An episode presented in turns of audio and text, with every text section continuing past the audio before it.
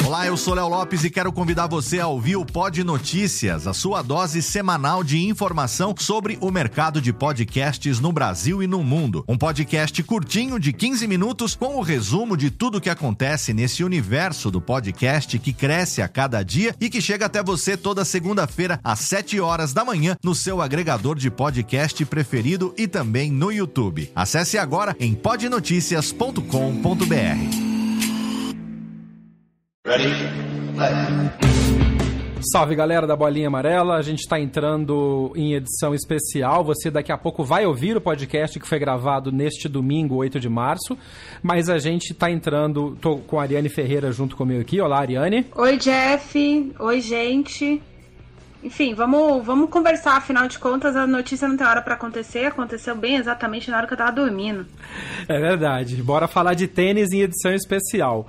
O torneio de Indian Wells foi cancelado oficialmente, uh, muito em cima da hora, faltavam menos de 24 horas para começar os jogos do qualifying. Muitos jogadores já estavam na região de Palm Springs e Indian Wells, que é onde acontece o torneio.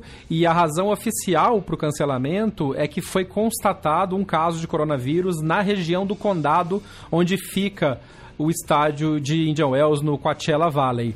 E é, como a gente comentou e você vai ouvir daqui a pouco no episódio completo, é uma região que tem muito senior citizen, muita gente de terceira idade, muita gente que está no grupo de risco do coronavírus. E como os Estados Unidos estão com um problema em termos de adequação, de teste, de constatação de casos, então tem um alarmismo maior nos Estados Unidos do que, por exemplo, na Europa ou na Ásia, onde já está sendo mais bem trabalhado essa parte. E aí, o, torneio foi, foi anunciado como cancelado, só que não houve uma comunicação oficial para os jogadores antes dessa decisão ser tomada. Muitos jogadores tomaram ciência disso diretamente, por exemplo, pelo Twitter, como a Sorana Cisteia, a Flipkins e a gente teve a, a, oportunidade de conversar com o Bruno Soares, que está em Miami ainda, estava indo viajar para Los Angeles para poder, enfim, depois ir para Palm Springs, né, para a região onde fica Indian Wells. E o Bruno gentilmente conversou com a gente, mandando mensagem pelo celular e contando como é que foi essa reação dos jogadores e como é que está sendo essa esse pega para capar para arrumar entender o que está acontecendo e quais são os próximos passos. Fala Jeff, beleza? É, pois é, situação complicada agora no circuito. É, ontem aconteceu tudo muito de última hora. É, realmente houve uma pressão ali do condado é, e do departamento de saúde. É, a gente no final do dia começou a falar ali pelo, pelo chat de WhatsApp ali do conselho dos jogadores e realmente tentaram algumas saídas, mas o torneio acabou optando por, por cancelar o evento. E agora uma incerteza muito grande. É, Miami já falou que deve se pronunciar dentro das próximas 24, 48 horas. E acho que agora é, é, temos que ter bastante calma e, e traçar aí um plano para o futuro, porque depois de Miami vem todos os torneios da Europa e todo mundo sabe que a situação na Europa está bem pior do que aqui nos Estados Unidos. Então agora é um momento de muita apreensão e, e muita incerteza para todos nós jogadores, para todo mundo que trabalha com tênis, né? É, de uma forma geral, é, momentos difíceis. Vamos aguardar hoje, é, acredito que no final do dia já devam ter mais algumas, é, é, é, não novidades, mas já o início de um plano daqui para frente. E bom, só nos resta agora é torcer pelo melhor que, que o vírus comece a dar uma, uma segurada. Isso aí, um grande abraço a todos. Esse aí o Bruno Soares mandando direto, tava em Miami, estava indo para o aeroporto para fazer o, o, o, seu voo para Los Angeles, conseguiu uh, cancelar a tempo, então vai ficar em Miami treinando. Obrigado, Bruno, por essa, essa gentileza de conversar com a gente. E aí, Ariane? É, pois é. Uh, primeiro, vamos agradecer ao Bruno, né, o tempo que ele tirou para conversar com a gente, conversar com os nossos ouvintes, explicar mais ou menos como foi a situação, porque aparentemente não foi nem muito claro para os próprios jogadores, pelo menos os jogadores não membros do, do torneio, é, do, do conselho dos jogadores, na verdade, né? E o Nadal já tinha dado esse indício na madrugada dessa segunda-feira. Ele tinha dito que as coisas estavam em suspenso, vamos ver como as coisas vão acontecer. O Bruno também tem essa perspectiva. A gente gravou ontem um podcast, eu comentei a respeito das questões uh, do calendário, principalmente do calendário espanhol. Vocês vão ouvir daqui uns minutos para frente aí, enquanto estão dando play no, no, episódio. A situação na Espanha não tá fácil. O torneio de Barcelona tinha uma, um evento de imprensa que é tradicional, que, em que o diretor do torneio apresenta a lista de entrada de inscritos que normalmente os outros torneios apenas soltam um comunicado à imprensa com a lista. Barcelona faz uma festa, apresenta as condições dos atletas, o que cada um defende, essas coisas todas. Isso foi cancelado, é, porque a situação na Espanha não tá legal. Até mais ou menos tem umas três horas, o Ministério da Saúde da Espanha confirmou 999 casos de coronavírus Nossa. diagnosticados 469 desse, desses casos, todos, são em Madrid, então a gente não pode deixar de lembrar que daqui uh, são mais três, quatro semanas, daqui seis, seis semanas a gente tem o Masters 1000 de Madrid já para acontecer. Antes disso, a gente tem o torneio de Monte Carlo. Monte Carlo faz divisa com o norte da Itália. O Fanini comentou no sábado que achava muito difícil os Masters dos Estados Unidos acontecerem, ele estava com medo. Eu até cito, vou, vou, citei isso na gravação de ontem. O Fonini estava com medo de ser barrado no aeroporto nos Estados Unidos. Uhum. É, a questão do Bruno afirmar e contar pra gente aí que foi uma pressão governamental, né? O condado ao qual ele se refere é Riversdale, é, Riverside, perdão, Riversdale é outro condado nos Estados Unidos. É, Riverside, o que, que é um condado, para quem não está sabendo, é como se fosse uma região que consta algumas cidades específicas dentro de um estado nos Estados Unidos que tem uma administração central que é para administrar essas questões de saúde, educacional. Existem muitas cidadezinhas pequenas nos Estados Unidos ou que tem apenas uma escola, ou tem escola de ensino fundamental, mas não tem ensino médio, e o condado administra as escolas centrais, então, nesse caso, numa cidade um pouco maior, e, e assim por diante, é, é uma questão administrativa do, do sistema federalista dos Estados Unidos, e, e aí todas as ordens de, de, proibição de alguma coisa, de suspensão de alguma coisa, saem normalmente dos condados e não do governo estadual. É, então, é por isso que ele cita o, o condado. É difícil, né? A gente vai falar aqui. É, e a nota oficial diz exatamente o condado, seguindo recomendação do CDC, do Centro para Controle de Doenças, Centro para Controle e Prevenção de Doenças americano, e o estado da Califórnia. Então, assim, a coisa está subindo, a decisão, o nível de decisão está subindo de, de, de nível e realmente a tendência é que acho muito difícil Miami acontecer e os principais torneios da Europa também estão bem em risco. É, tá todo mundo muito em risco e eu achei curioso porque o torneio de Lille aqui na França, a França é um dos lugares que tem mais número de contágio dentro do, do, uhum. do, do, território europeu. Me fugiu o número, mas também já passou das 600 pessoas faz bastante tempo. Só em Paris eram 190 casos na região metropolitana de Paris. E vai ter o torneio de Lille na semana que vem, né? E aí a notícia que se tem é que três top 20 procuraram a organização do torneio de Lille para poder disputar o torneio. Porque daí. Tem isso também, né? Os jogadores vão perder os pontos, porque os pontos de Indian Wells vão cair, porque é um ranking de 52 semanas. Então, acontecendo ou não o torneio, automaticamente os pontos vão cair. Então, vai ter uma galera que vai ter que sair correndo, buscando. É, wildcard e Special Exemption em, em em torneios menores que estiverem acontecendo ainda para poder não ficar sem jogar, além da despesa, né? Os jogadores que foram pro quali, por exemplo, que começaria hoje em Indian Wells, não vão ter reembolso, vão ter reembolso. Essa coisa que o Bruno falou que o grupo do, do conselho de jogadores está trocando mensagem, imagino que tenha muita coisa sendo conversada sobre isso também. Tem seguro? Quem cobre essas despesas? É um ato que não é previsto. É, nos Estados Unidos tem essa figura do ato de Deus, o, o ato da natureza para isenção, por exemplo, de pagamento de seguro em algumas coisas. Até quanto as despesas que os jornalistas, os profissionais, os jogadores já incorreram para ir para Indian Wells e para se preparar para Miami, vai ser coberta, vai ser reposta. Parece pequeno pensar em dinheiro numa hora dessa, mas é muita grana. E a gente já comentou várias vezes em, em episódios anteriores o quanto os prêmios de, de torneios grandes pagam, às vezes, pela resto da temporada inteira para jogadores de nível intermediário para mais baixo no ranking, né? Exatamente, né, Jeff? É, na verdade, a gente já sabe que, ah, pelo menos agora, a notícia é do Christopher Clary, jornalista do New York Times, que o torneio de Indian Wells ele vai bancar os jogadores questão de treino e hospedagem, todo mundo, chave principal, qualificatória por uma semana. Porque muita gente saiu dos seus países e muita gente viajou muito longe, né? O pessoal da América do Sul e principalmente alguns europeus Uh, por exemplo, se a gente for pensar em Irveseli, por exemplo, que saiu da República Tcheca para ir lá, os russos e assim por diante, o pessoal saiu de muito longe e, e não tem, não necessariamente como a pessoa sair, voltar para o país de origem para depois voltar para uma possível disputa ou não disputa do torneio do, de Miami, né? Que é uma outra coisa que a gente está na dúvida ainda. Então, por conta disso, a organização do, de Indian Wells vai dar hospedagem para todo mundo e vai dar as questões de condição de treino, café, alimentação, essas coisas que o torneio já proveria, mas pro, vai prover para os jogadores num esquema como se fosse preparatório, né, para o torneio, o que também é bastante complicado, porque como, como é que a gente vai é, realmente é, mensurar, a, a, preparação é um, é um tipo de esquema, e quando o torneio está acontecendo, a estrutura é um pouco melhor para todo mundo, então, os jogadores perdem por isso. E tem uma questão que a gente está falando da questão financeira,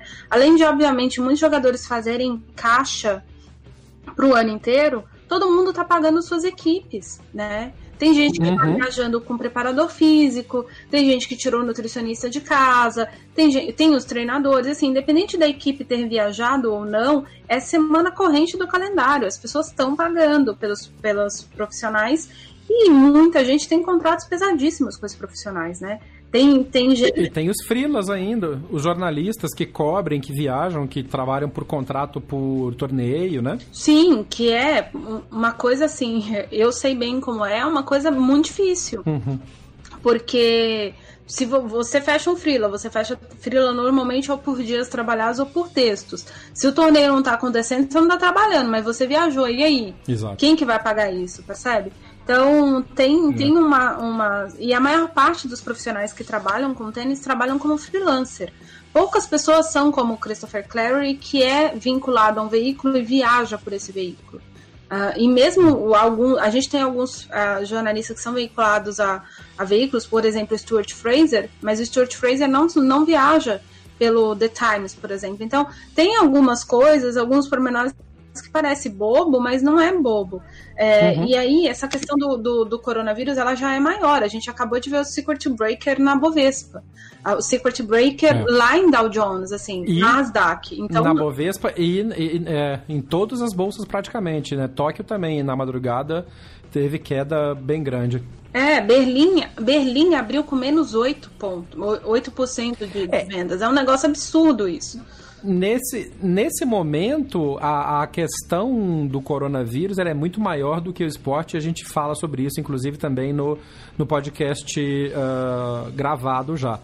É, mas o que me, me, parece muito claro aqui é que é, é que está havendo uma, uma necessidade de se adequar decisões de negócios, de esporte de vida, dentro de uma crise que é mundial, que é uma pandemia já definida pela Organização Mundial de Saúde, uh, e que vai afetar durante muito tempo, como você comentou, e o, o Bruno comentou também no, na, no, na, na fala dele, você tem toda a Europa para chegar agora, o circuito europeu, os números de casos que você acabou de dizer agora, toda a organização desses torneios está feita já, já tem contrato assinado. Então, assim, isso na no substrato do mundo do tênis. Quando você prologa isso, joga isso para toda a parte estrutural de esportes, as Olimpíadas estão muito claramente elas vão ser adiadas.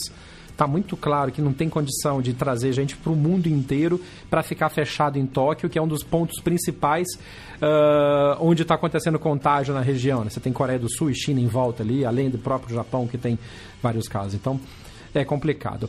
Essa, essa gravação, essa que a gente está fazendo, é para realmente atualizar o pessoal que está ouvindo. Vi muitos, muitos ouvintes mandaram mensagem para a gente perguntando se ia dar tempo de entrar no podcast a discussão sobre o cancelamento de Indian Wells e as consequências. É, a gente conseguiu fazer, eu agradeço a Nani também por ter entrado com a gente agora aqui. Esse áudio que você está ouvindo no canal do podcast também é um vídeo, está no IGTV do, do, do BH na Paralela no Instagram.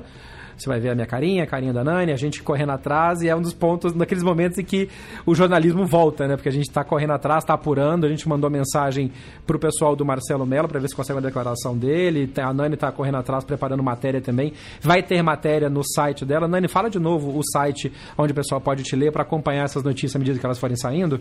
Assim, uh, é o tenisnews.com.br. O site não é meu, eu só trabalho para o site. E, e para quem tem já o hábito de assinar, as, essas matérias todas vão estar no site do Lance. Então é lance.com.br barra tênis. Uh, e aí, porque às vezes alguém tem o hábito de, de acessar o lance e tudo mais. Então, uhum. as nossas produções de conteúdo, o conteúdo de tênis é todo editado pela gente. É, e assim, é isso, gente. A gente não tem. A gente tá apurando as coisas, algumas informações eu já tinha até algumas delas cantado bola em matéria, outras eu já tinha falado no Twitter, eu sabia que Barcelona tá, em, tá a perigo mesmo, o Davi Ferrer não quer tomar uma posição. Uh, no caso da Espanha, é uma questão de perda financeira muito grande. Depois que a gente gravou ontem, eu até contei para o Jeff a condição de um dos challengers da, da Espanha que realmente assim a economia local depende da realização desse torneio. Uh, por uma questão é. de, de, de, não haver muitos eventos esportivos na, em determinada região da Espanha. É, então, são, são coisas que a gente precisa parar para pensar. Tem muito emprego em risco.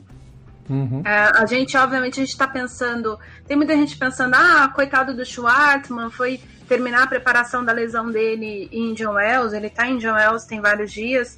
Uh, o Del Bonis, por exemplo, contou para o Sebastian Torocchi, que é o jornalista do, do La Nación, que cobre tênis, mas normalmente ele fica muito na Argentina, exatamente uma questão de contenção de custos.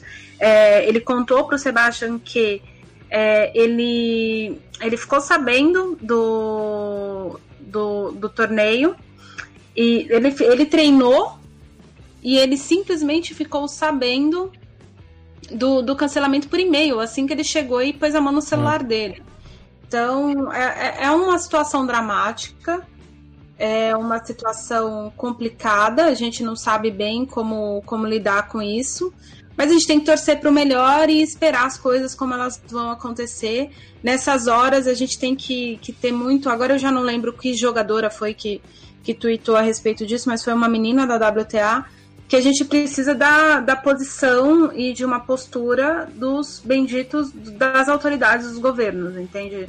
Agora volto ao que o Ronaldo comentou na, na, na, com relação ao jogo da Juventus, que a gente falou até no podcast, de que o esforço agora ele tem que ser quase todo voltado para os profissionais de saúde e de pronto atendimento. E o esporte, nesse momento, por mais negócios que rolem, por mais empregos que gerem, ele é uma das últimas coisas a ser pensada, porque agora a gente está realmente numa condição de de crise de saúde mundial e não é histeria, não é, não é alarmismo, é realmente algo que está fugindo do controle porque as grandes, as grandes concentrações de pessoas tendem a aumentar as condições de propagação de uma doença que não se entende completamente ainda e que não se tem vacina para. Então, realmente essa coisa é muito séria. O BH na Paralela não é um podcast de hard news, mas a gente é jornalista e a gente não podia deixar de tentar trazer para vocês um pouco dessas informações que estão acontecendo agora. Então fica ligado nas redes sociais do, do podcast, sempre arroba BH na Paralela, no Twitter, no Instagram, no Facebook. Nas redes sociais da Ariane Ferreira, é sempre e, arroba eu, Ariane F, e as minhas são arroba Jeff Paiva. Nani, obrigado por ter entrado com a gente tão rapidamente assim. Boa sorte na cobertura. Se cuida aí, porque Portugal também não está fora do, do grupo de risco, né? Não, não tá fora e parece que eu até tava comentando com um amigo que é ouvinte que aqui parece que o pessoal não tá acontecendo nada para algumas pessoas. Isso realmente uhum. me assusta, porque como vocês vão ouvir aí na, no decorrer do episódio gravado ontem, eu adquiri uma doença é, durante uma pandemia e eu realmente fiquei em pânico e desde então, uh, na eu não fiquei tão em pânico, eu acho que se eu tivesse ficado em pânico eu teria morrido, como muita gente morreu da, daquilo, e você precisava de uma estrutura orgânica um pouco melhor para superar aquilo. Mas eu fiquei a neurótica do álcool em gel e a neurótica da higienização das mãos.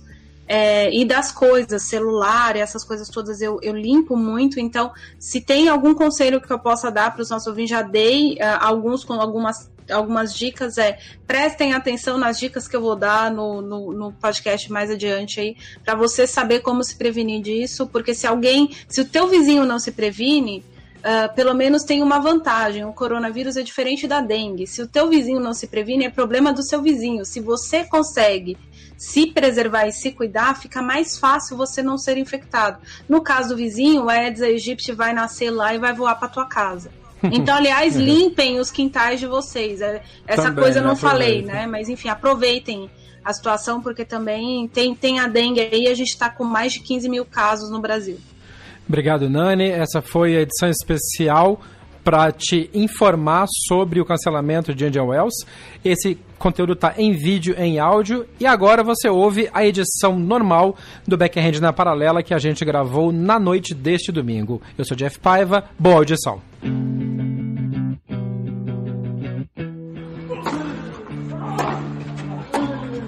Começa agora o Backhand na Paralela, o podcast sobre tênis que vai além das quadras. Apresentação de Jeff Paiva e comentários de Ariane Ferreira. Ready?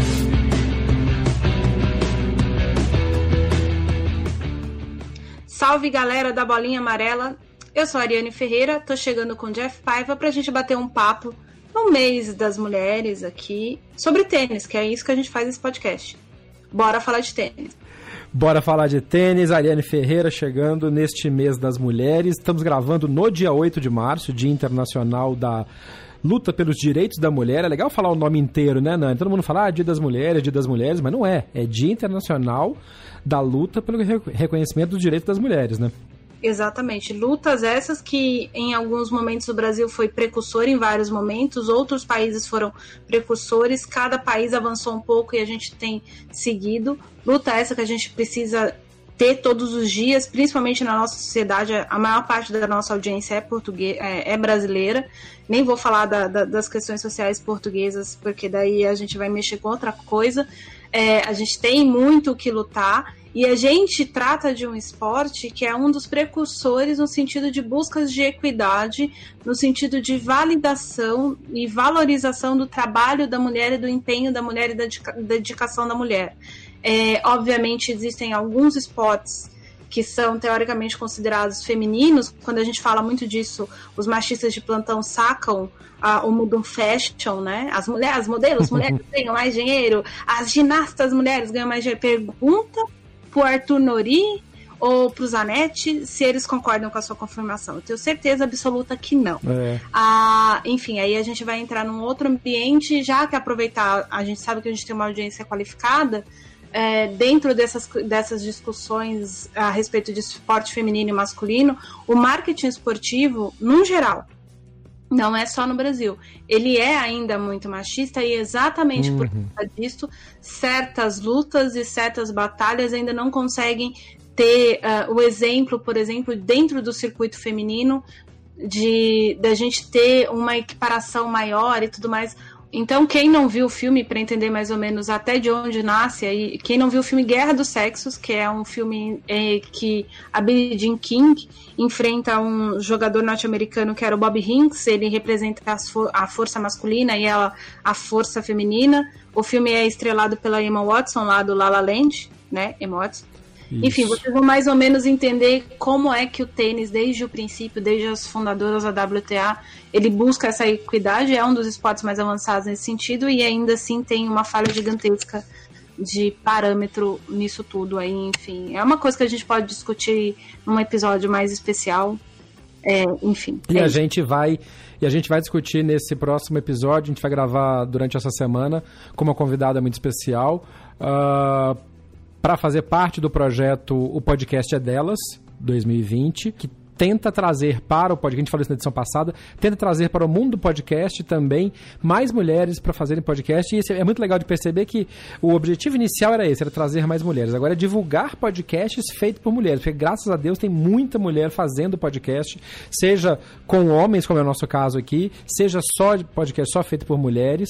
E de assuntos mais diversos possíveis. A Nani até comentou na edição passada que essa é uma chance interessante para você conhecer novas pessoas que falam de pontos de vistas diferentes. Isso é, é, é, é muito interessante, por isso que a gente está participando dessa campanha também e por isso que eu faço, de novo, tanta questão de repetir o quanto para mim é bacana, quanto para mim é bom ter a chance de trabalhar com a Nani neste podcast, no Backhand na Paralela, em outros projetos que eu faço, em que a presença feminina é muito, muito forte. Porque a gente tem que parar de ter que esperar um dia da mulher para poder ter é, atenção em, em, em lutas, em em conquistas que têm que ser feitas pela equidade ou para dar mais é, direitos às mulheres. Tinha que ser tem, tem, um meme que eu amo, que é uma velhinha numa manifestação, e esse meme já foi utilizado por trocentas coisas. Mas uhum. ele. A, a, a, origem dele é sempre a mesma, que é, é uma velhinha segurando uma placa dizendo assim: Eu não acredito que em 2020 tu tem que batalhar por esta porra. É em inglês, obviamente, né? I can't uhum. believe that I'm still protesting for this shit. E é bem isso, né? A, a, luta continua e a gente é, é, muito bom poder fazer um pouco que seja para ajudar nessa nessa conscientização de que não tem que ter um dia específico, tem que fazer e é todo mundo igual, mano, e, né? Respeita as minas. Enfim, respeita as minas, deem valora, valoração para essas mulheres, para todas as mulheres. E quando a gente diz dê valoração para todas as mulheres, não é porque a mulher tem mais valor que homem, querido ouvinte machista que está se recontorcendo no planeta é, é uma questão de, é uma questão de que realmente a gente é desvalorizado. E, e aí eu lembro de uma, uma frase que foi no, no segundo dia que eu conheci o Jeff. Uh, a gente estava tentando combinar uma entrevista, eu, ele e o Thiago do, do Band Sports. A gente estava tentando uhum. organizar entrevistar o Fábio Fonini. E aí eu brinquei com o Thiago assim: vamos fazer em italiano? Aí o Thiago falou assim: Não sei, você faz italiano? Porque eu não vou fazer italiano. E aí o Jeff olhou para mim e falou assim: Você faz italiano? Eu falei: Eu faço italiano, mas o Fonini é fluente. Porque aí eu tinha brincado com eles, só que eu pensei assim comigo: ah, os dois estarem falando isso, os dois também falam a língua e tudo mais. E aí eu falei: Eu falo italiano, mas o Fonini fala espanhol fluentemente. O problema é entrevistar o Fonini em inglês. O Fonini não fala bem inglês. E aí o Jeff olhou para mim e falou: Pera, você fala italiano? Eu falei: Falo. E, e aí ele brincou comigo: É uma merda, né? Porque a mulher que vai falar sobre esporte precisa estudar mais que a gente. Óbvio que era uma brincadeira, mas no fim das contas, em vários casos é isso mesmo. E isso é muito triste. É.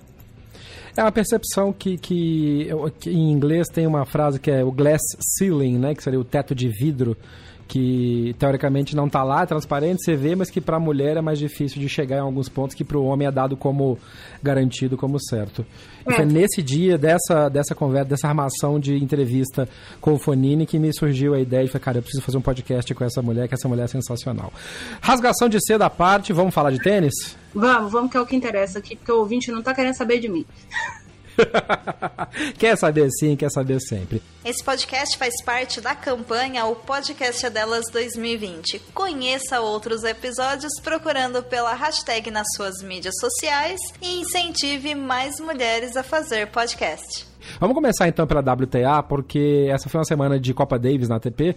Uh, ou seja, é como se fosse data FIFA, né? Param os torneios maiores, tem a, a data reservada para a Copa Davis, mas no feminino o calendário é diferente para a Fed Cup. Então tivemos torneios em Lyon, em que a, a Sofia Kenin voltou a ganhar depois da, da sua brilhante performance na Austrália, depois tomou quatro ou cinco primeiras rodadas, né, Nani?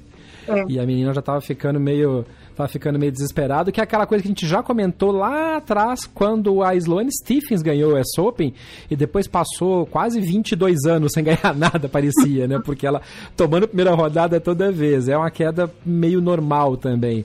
Mas a Kenin jogou bem e ganhou em Lyon um torneio que seria o equivalente, vai, a um ATP 250, né? O, o WTA de Lyon. É, o WTA de Lyon é um International, ele dá menos pontos para as meninas para as meninas todas que participam de todas as, as fases, enfim, tem a pontuação menor, uma distribuição financeira menor, mas é uma questão de bastante confiança para a Sônia, porque a Kenin é, é, realmente ela saiu do Australian Open, ela venceu a primeira partida dela na, no confronto da Fed Cup contra a Letônia. Logo em seguida, no dia seguinte, ela tomou, ela perdeu, e daí ela perdeu mais cinco partidas. Então a Kenin, é, a Kenin engatou cinco derrotas consecutivas, tendo essa segunda partida da Fed Cup, depois do Australian Open, e aí agora ela se reencontrou com as vitórias no piso rápido uh, de Lyon. É interessante porque é uma semana prévia ao início de Indian Wells, que é uma condição completamente diferente da, das condições em Lyon. O Lyon tá frio, o Lyon é coberto, enfim, uhum. mas ainda é um piso rápido. A, a, a Sônia teve algumas. E é uma vitória. É, e é, é preparatório, e, e, é aquela questão de, da questão de recuperar a confiança, de ok, é. eu tô jogando bem, aquilo não foi um acidente. e não era uma chave. E, não era uma chave muito ruim, porque apesar de quem a Kenin enfrentou não tinha ninguém muito de destaque, mas na chave a gente tinha a Carro Garcia, que chegou até as quartas. Tinha a Kazatkina, que chegou na semi do outro lado da chave e perdeu para essa para essa menina que chegou, para Fritzan, que é alemã. Isso, e eu não conhecia a Fritza. A, a, a Analina tava. Ela não chegou. Ela jogou contra o Brasil na Fed Cup, não? Não lembro mais. Não. A Fritza não. não eu acho que não. Não, não jogou, não, não. não. Ela não. era reserva, ela nem veio. Isso. Perdão pela informação. E a, é, e a, e a Fritza ganhou da Mladenovic na segunda rodada, mas famoso Avá. É, a, a, a Mladenovic ainda Gente, 2020, I'm talking about that. a, a Maldenovic não sabe jogar como favorita, cara. É um negócio. Tem algumas jogadoras é. que realmente não sabem lidar com certas posições. A Maldenovic não é. sabe lidar com favoritismo. Tanto é que quando ela estourou no tour, ela acabou caindo logo em seguida. E é, é, interessante porque a gente comentou na, na época do título do, do Monfils em Marsella é, que os franceses usam muito bem os torneios em casa. As francesas nem tanto, né? A gente tinha Carro Garcia, tinha a Pauline Parmentier, a Alizé Cornet e a Mladenovic, na, na, além de uma wildcard, que, duas wildcards que são meninas mais novas que entraram, a Clara Borel e a Chloé Paquet.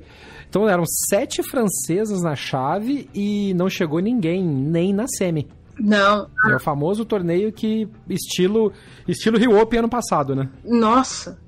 Organizador pedindo para morrer. Né, nossa, é e realmente é foi, é assim, as meninas francesas, elas estão em grande quantidade, tanto dentro do, dos top 100 como mas elas estão todas meio empacadas ali dentro do top 50, a maioria delas, sem conseguir fazer muita coisa, e com o agravante de que muitas delas caem para jogadoras mais muito mais instáveis, principalmente quando elas estão jogando em casa.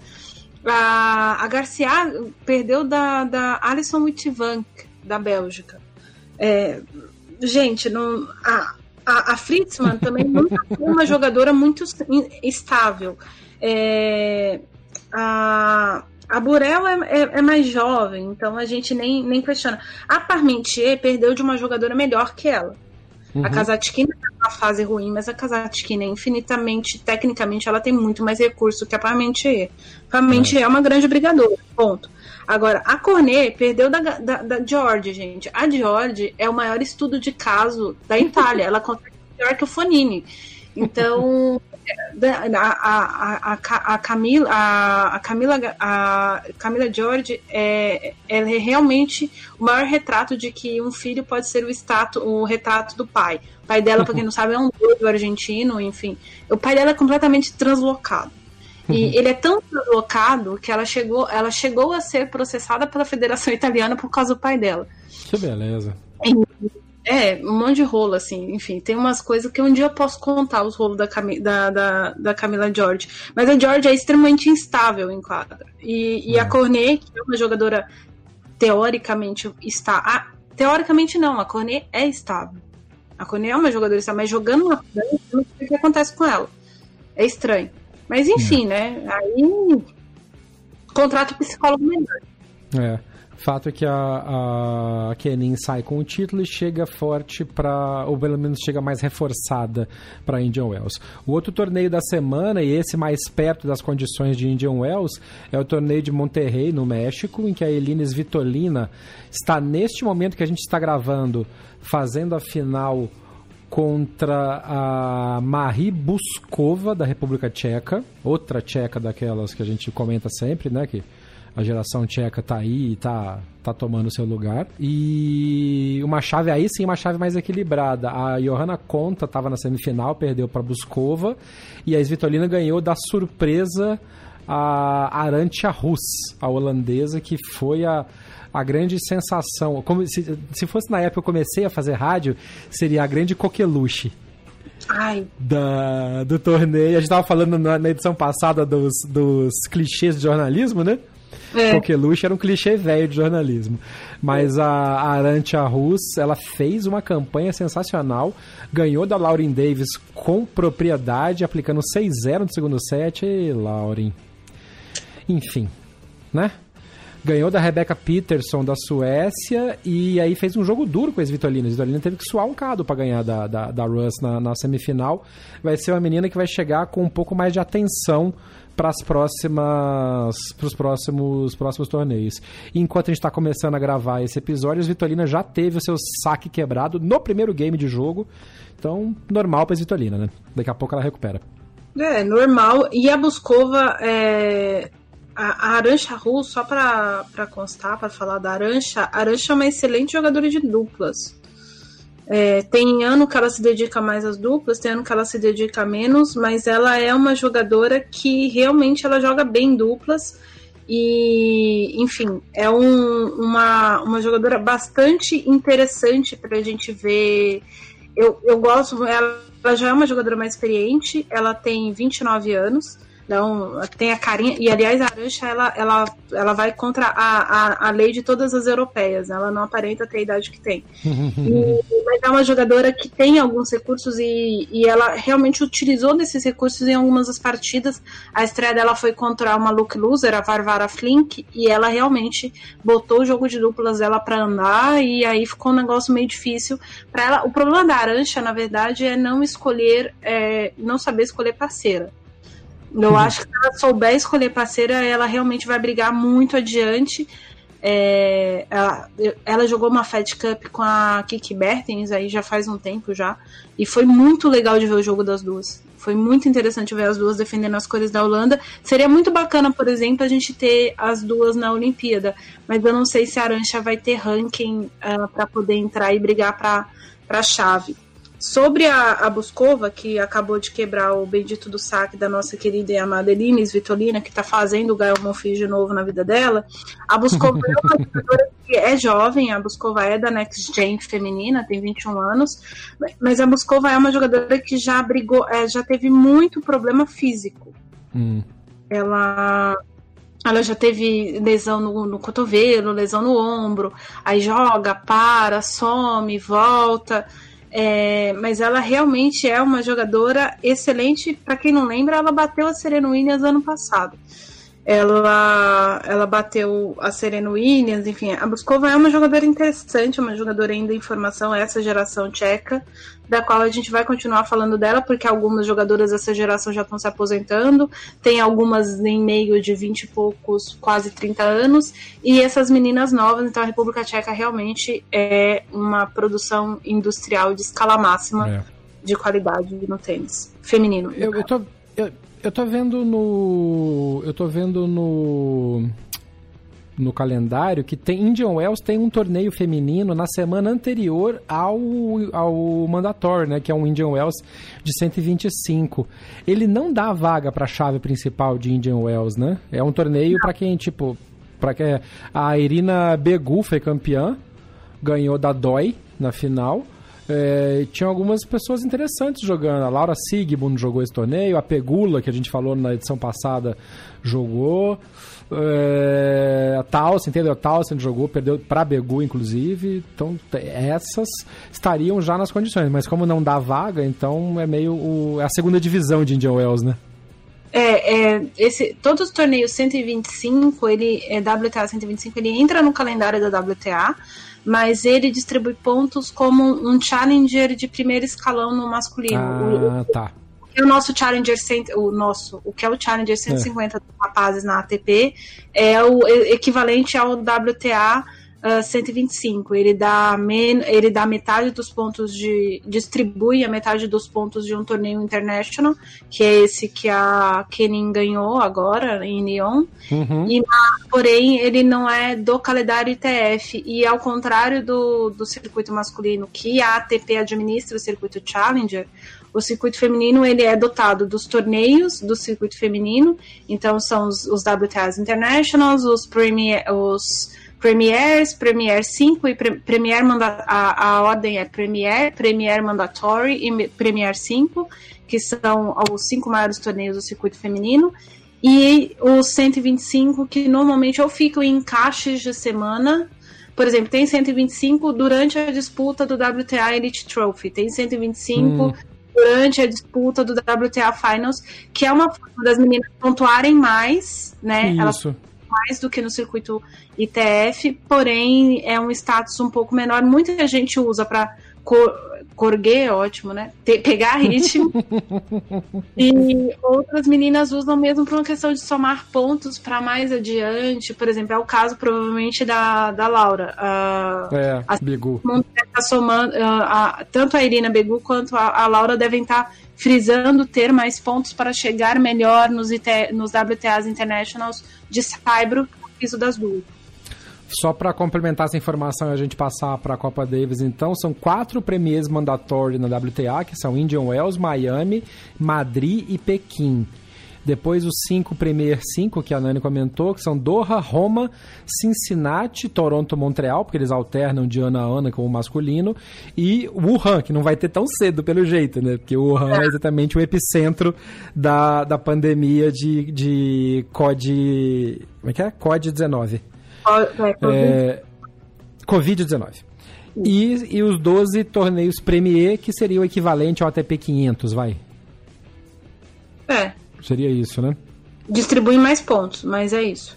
Não, o Premier são 470 pontos. O Premier 5 são 900 pontos. E o Premier mandatório são 1000 pontos. É, Então é equivalência mesmo. Só que acho a diferença é que ah, o que seriam os Masters 1000 na WTA são divididos em Premier Mandatório e Premier 5, né? Porque Doha, Roma, Cincinnati, eh, Toronto são tudo ATP ou 500 ou ATP 1000. É. Indian Wells, Miami, Madrid Pequim seria, tirando Pequim na, na- no, no, no feminino, passando. Não, Pequim tem, tem Master 1000 de Pequim, não tem? Não, é a ATP 500 de Pequim. É até P500 Pequim, é isso. Enfim, este é o Backhand na Paralela, viajando na abobrinha e trazendo informações para vocês que a gente não se arvora como dono da verdade. A gente não sabe, a gente vai procurar e debate em cima. Eu gosto disso. Mas é o melhor jeito, porque quem é dono da razão tá errado. Eita, mas a gente conhece tanto, né, menina? É, mas não é o caso aqui, porque se tem uma coisa que eu Graças quero é estar certa. porque é absoluta. É, é uma frase que eu ouvi de um padre. Olha isso, gente. Ah, olha que legal. Ah, quando eu era criança, eu era missionária na igreja. E adolescente e tal, e o padre da minha paróquia era um, é um era um padre holandês, ele já foi aposentado pelo Vaticano. E ele dizia o seguinte: não queiram estar certos, crianças, porque quem está certo está completamente errado. Oh!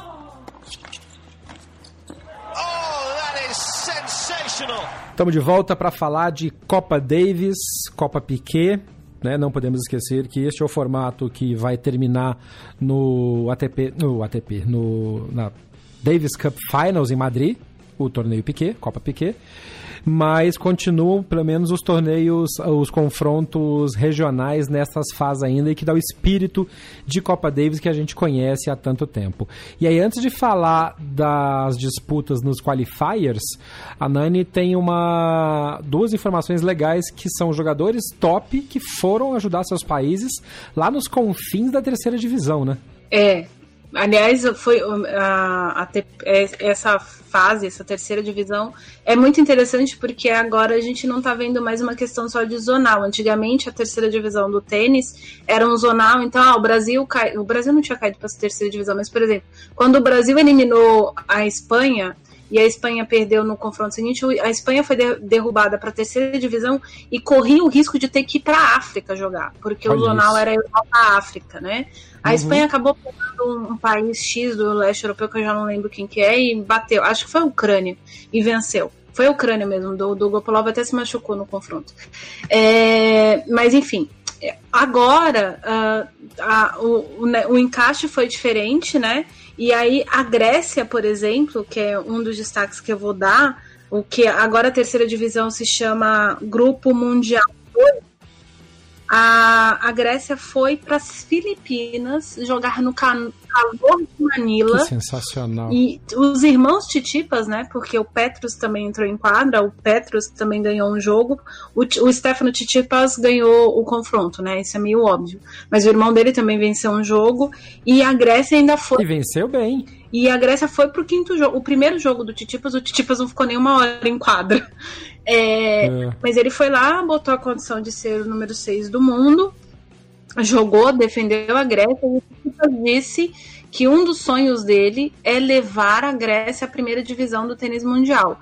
O que, se ele conseguir, se ele conseguir. Ele... Para fazer uma estátua dele, né? E, e a, a, equipe grega, a equipe grega é uma equipe jovem, o Petros é um irmão dele, uh, tem um outro rapaz também que tem mais ou menos a idade dele, tem um outro que é um ano mais velho e tem um outro que é dois anos mais velho, salvo engano, ou dois anos mais novo, já não lembro mais. É um time jovem, que o pai do Titipas é o auxiliar técnico, não é o capitão, mas é, viaja como auxiliar técnico. Vai será a primeira vez da Grécia na primeira divisão do, do da elite do tênis entre se países. rolar. Se acontecer, o que eu não duvido, porque eu acho que Titipas é um jogador extremamente talentoso e se depender de três pontos dele, a gente já confiou e acreditou em pontos do Belucci, gente. A Grécia pode acreditar do Titipas. É interessante porque o, os filipinos ganharam o ponto das duplas, porque o Titipas não jogou duplas. Exato. A dupla grega foi o Kalovelones e o, e o Petros Titipas. É, o Kalovelones é o da equipe grega. Como é que é? o Cavelones é o, o, filósofo da equipe grega. Ele fala várias frases, o Titipas anota e joga nas redes sociais. É tudo pensamento ah, muito é? mais profundo que eu. É, o cara é o filósofo. É tipo, é tipo o profeta do São Paulo, o Hernanes? Não, o, Herna, o é um outro nível. O Hernanes é muito mais. né?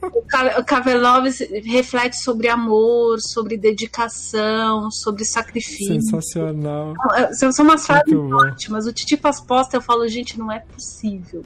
E ele tem crédito lá porque foi o cara que soltou numa viagem, num treinamento. Então, o cara, se o cara não der certo no tênis, ele pode se inscrever na escola aristotélica. Continua, Jeff Piper. Bom, já sendo grego, tá, na, tá ali bem, bem encaminhado, né? Exato. Tá no lugar certinho, diga-se de passagem. Seu outro destaque do, do Grupo Mundial 2? É a Letônia, minha gente. Porque a Letônia Jurmala, com o senhor Ernst Gubis vestindo jeans, porque esse detalhe é importante. Todo mundo vestindo a bendita do uniforme lá que a Confederação Letã Letônia, que é um país gigante, todo mundo é primo de todo mundo de alguma forma, né? O, o Gubis estava com a camiseta, mas de calça jeans, porque o Gubis não tem dress code em lugar nenhum para ele. O Gubis foi, eles receberam o Egito, o Egito que tem o Mohamed Salfat, uh, um dos, dos jogadores de maior destaque da, da história do Egito nos últimos, nas últimas décadas o Egito já teve jogadores em chave de Grand Slam, já teve jogadores excelentes e tal, mas, né, no momento atual da, do Egito, o melhor que eles têm é o Mohamed Salvat, que deu um trabalho danado para o Carlos Ozones no primeiro jogo, mas aí o Gubis entrou em quadra, o Gubis ganhou os dois pontos dele e ganhou ponto de duplas, porque ele jogou confronto de duplas. E o, como o Titipas, ele botou a Grécia, ou a Grécia não, no caso, o Titipas botou a Grécia, o Gubis botou a Letônia na segunda divisão do tênis mundial. Ainda dentro dessa terceira divisão aqui, eu queria chamar a atenção para os nossos vizinhos do Paraguai. Uhum. Fantástica. O Paraguai tem dois jogadores Os dois jogadores têm 15 anos, crianças. 15 anos. E eles receberam o Sri Lanka. Onde na sua vida você imaginou que o Sri Lanka ia sair do Sri Lanka para jogar tênis no Paraguai? Muito bem. No sentido de país contra país. É por isso que eu adoro a Copa Davis, bicho. É, e aí o Adolfo Daniel Valerro tornou-se o primeiro jogador da história, nascido em 2014, 2004. A ven... Porra! Precoce menino, né? 2004. 2004, a um jogo oficial de Copa Davis. E ele é quatro dias mais novo que o Martim Antônio Vergara del Puerto. Puerto, Deus não do Porto. céu. Que venceu o segundo confronto da história de um nascido em 2004 na Copa Davis. Repete o ano de nascimento dessa criança, por favor. 2004. E ele tá ganhando o jogo de Copa Davis. E eu Tá bom. tá, eu fazendo em 2004? Eles nasceram, um Eu nasceu não posso falar nesse horário. Eu posso. Dia 21 de abril de 2004 nasceu Martim Antônio Vergara del Puerto e dia 26 nasceu Antônio Daniel Valerro. Eu, nesse mês de abril, estava estudando para uma prova sobre Henrique VIII no terceiro ano e elaborando um trabalho de história sobre a União Europeia. Pois eu me lembro disso que eu fiquei desesperada para fazer esse trabalho. Foi um dos últimos traumas escolares que eu tive na vida. E o que estava acontecendo em 2004? Maria Sharapova estava treinando para ganhar seu primeiro título de Grand Slam, que viria dois, dois meses depois que os rapazes nasceram. Já que você tá falando disso, então, em 21 de abril, que era feriado 2004, eu estava na Ilha Bela cobrindo a Semana Internacional de Vela de Ilha Bela. Olha, tá vendo? Você vê? Todo mundo trabalhando e as crianças querendo nascer ainda. Eu mereço isso. Mas é isso, agora Ah, ele vai- bacana, é, mas é isso. É legal, é legal essa coisa de terem terminado com o zonal e os países indo viajar, porque gera esse tipo de confronto que você nunca imaginaria, né? No grupo, no grupo mundial 1, que seria a segunda divisão né, da, da, da Copa Davis, a gente teve alguns destaques. A Ucrânia ganhou da China Taipei, a Bolívia ganhou da República Dominicana, e aí o, o nosso amigo Ah, Hugo Delien. Hugo Delien li- liderando, liderando a equipe. Ah, esse confronto deve ter sido sensacional de assistir. Turquia e Israel. Deve ter Nossa. sido o confronto com mais segurança na história, né? Seguraram. É, o Líbano. O, o Líbano ganhou da Tailândia, então o Líbano pode ser um dos adversários do Brasil para próximo ano, porque né, quem ganhou do Grupo Mundial 1 vai pegar os perdedores do Quali. É, e Portugal ganhou de 4 a 0 lá na Lituânia. Exatamente. E tem um detalhe outro interessantíssimo, além do- da, da vitória de Portugal. Finalmente o João Souza venceu em 2020, voltou a vencer, na verdade, em 2020. A Romênia se classificou por WO. A China não saiu de casa. Fez ela muito bem. Sim, porque senão ia matar os romênios. É. Fez ela muito bem. Mas tirando a piada infame completamente desproporcional, perdão, gente. Ah, não dá, não, mas não dá pra falar, não dá, porque você, você imagina se alguém vai receber a delegação da China nesse momento. Os, cara, os próprios caras nem iam ter paz. O, falando nisso, isso me lembrou, a gente vai falar do, do- dos qualis, a gente vai falar da vitória da Itália. Uma- o Fonini tá preocupado, porque o Fonini tá achando que vai ser barrado no aeroporto nos Estados Unidos. é, da Itália. A Itália não tá muito bom, não, hein? Itália, o negócio lá tá, tá, tá complicado. Se temos algum ouvinte italiano aí, algum brasileiro que mora na Itália, hum, fica aí nossa. Ainda mais se mora no norte da Itália, nossa boa energia aí. Segura, segura aí, amigo ou amiga, porque tá feia a coisa, né? O governo italiano isolou a parte norte da Itália completamente, Milão para Veneza. Então, menino, eu, eu vou. ah, meu ex-noivo mora em Milão, cara. Nossa. Ele ficou trancado há 10 dias. É. Sem sair pra nada. Aí acabou a água, acabou tudo. Ele falou: agora eu tenho que sair e vou tentar não pegar o coronavírus.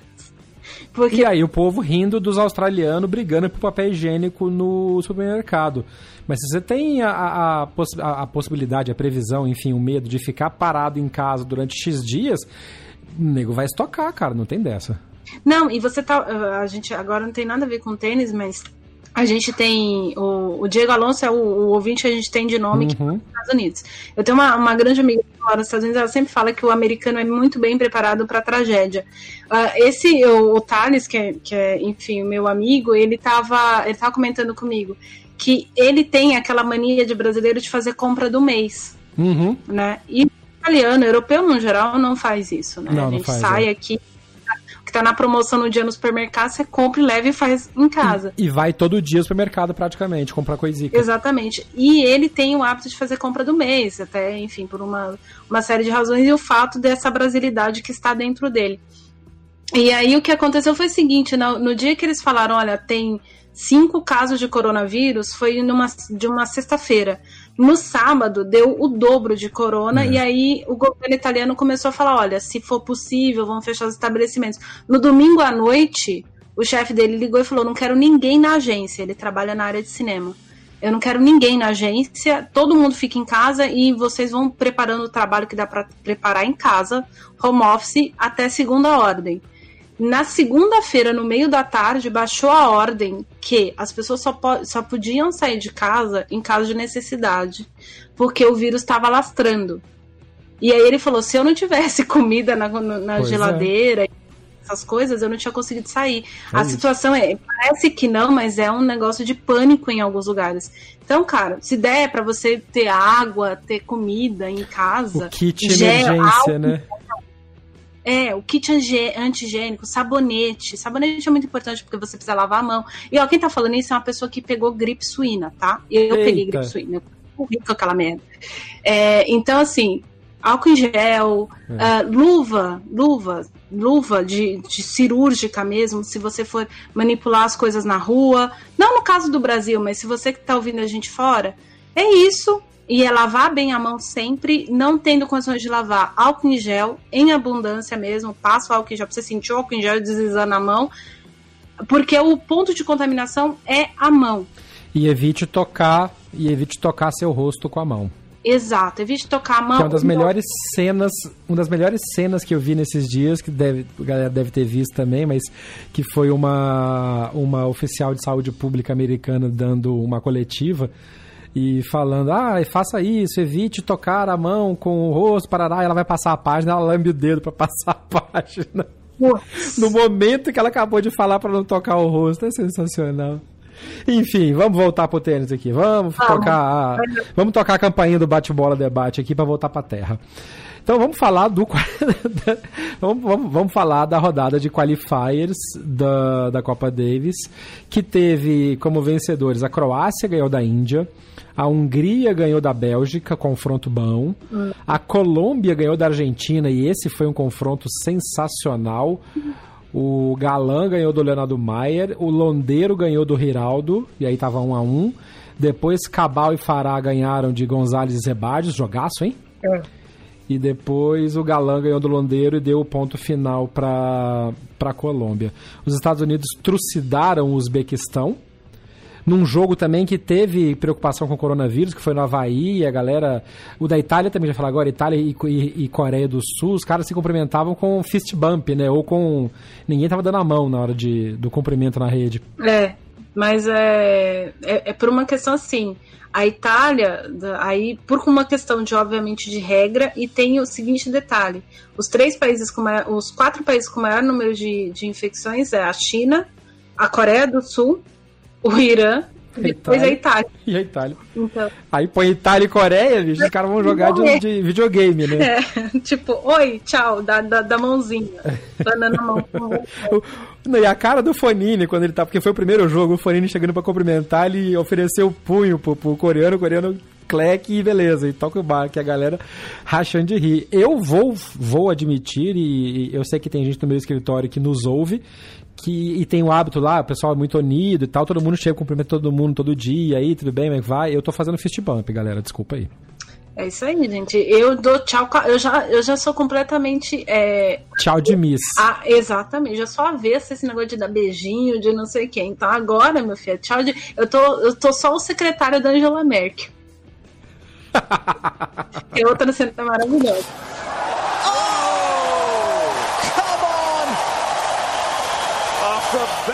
E aí, o último destaque mais forte desse confronto foi a brilhante vitória do Equador sobre o Japão. Esse confronto foi na raça, né? Apesar do time japonês não estar tá com a força máxima, porque não tinha Ken Nishikori, não tinha o Nishioka, mas tinha a dupla B. McLachlan e o e o, o que foi a dupla que deu muito trabalho pro Brasil. Uh, e aí foram lá o Diego Hidalgo e o Gonzalo Escobar e ganharam e fizeram 3 a 0 para o, para o Equador contra o Japão, no Japão.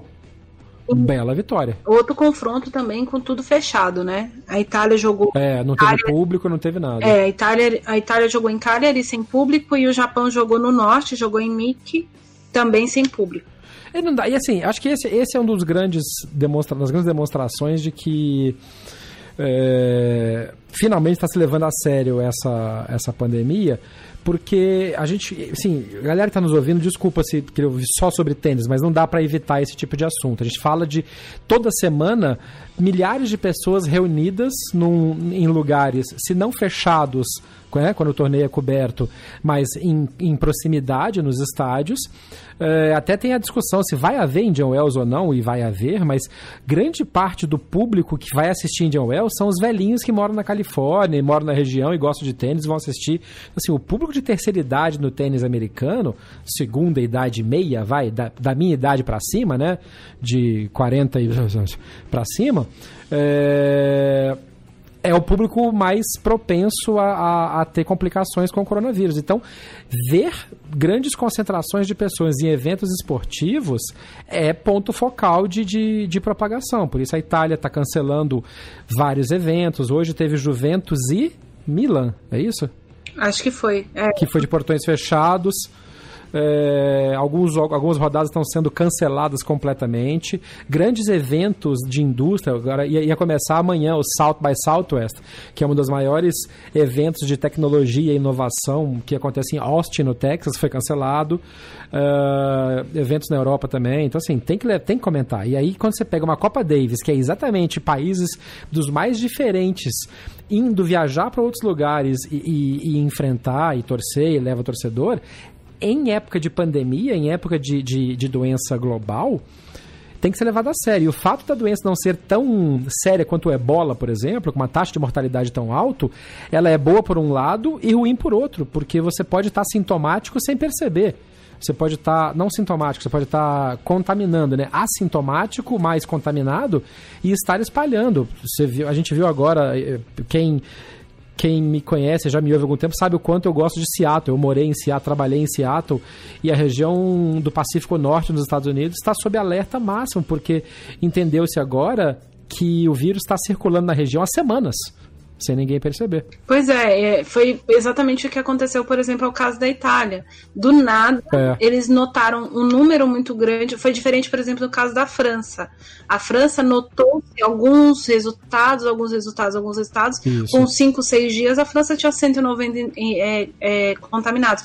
A Itália não. A Itália deu 12, 50, 35, 312 4.956. É tipo, é uma é. diferença muito grande, assim. E, e é muito rápido. E esse tipo de coisa é muito rápido e é um vírus que ele fica incubado uh, tão ou mais tempo que o influenza, o H1N1, que foi a, é. a quando era grave. Ainda é grave. Por isso, se você pode pegar a vacina, atenção, você com direito à vacina gripe, vá e tome a vacina. Conselho. Em qualquer lugar do mundo. Em qualquer lugar do mundo. Eu estava na França no final do ano passado, então era inverno já, né? Era uhum. é, virada de outono para o inverno, então estava na época de, de campanha de vacinação. E eu tomei a vacina da gripe desse ano lá. E, e cada ano tem uma, uma cepa diferente exatamente por causa disso, né? O H1N1 foi foi sequenciado, foi feita a vacina, então a vacina deste ano pega todas as, as, as vertentes, as variantes de vírus de de gripe, que são vírus tipo corona, né? O coronavírus não é um vírus. Esse de agora é o Covid-19, é uma variação do coronavírus. Uh, com uma, uma letalidade, uma, uma, uma, capacidade genética diferente.